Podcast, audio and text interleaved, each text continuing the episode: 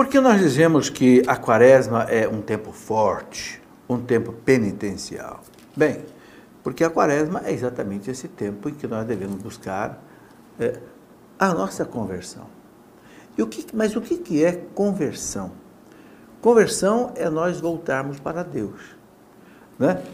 É, quando é que você faz uma conversão? Quando você vai indo numa direção e você muda de direção. Então você faz uma conversão, uma mudança.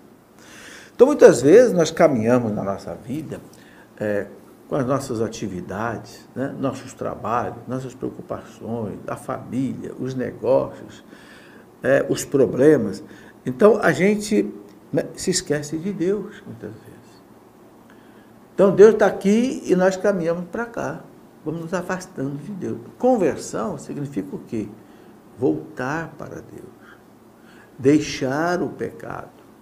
Deixar aquilo que nos afasta de Deus e voltar para Deus. Por isso que a quaresma é esse tempo forte, em que a igreja recomenda para nós, para a gente se converter, não como fim, mas como meio, a igreja recomenda três coisas muito interessantes: o jejum, a esmola e a oração. O jejum, porque ele fortalece o corpo, fortalece a, a, a, a vontade. Por que, que nós pecamos? Nós pecamos porque a nossa vontade é fraca. Então, o jejum né? Você cortar um alimento, você cortar um doce, você cortar, não sei, um passeio. O jejum não é só uma atividade física, também é uma atividade, às vezes, espiritual, social. Né? É, é, é um passeio, é uma diversão. Enfim, é mortificação. A esmola.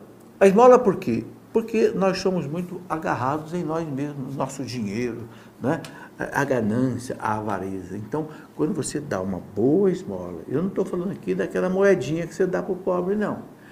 Daquela notinha de dois reais, não. Estou falando aqui de uma esmola, uma boa esmola. Um dízimo bem pago para a igreja, uma ajuda para uma pessoa que está aí passando fome, desempregada, uma, não sei, uma cesta básica, uma coisa, né? A boa esmola. A esmola é outra forma de penitência aqui na quaresma, nesse tempo forte, e depois da oração. Porque a oração também que nos fortalece, a oração nos aproxima de Deus.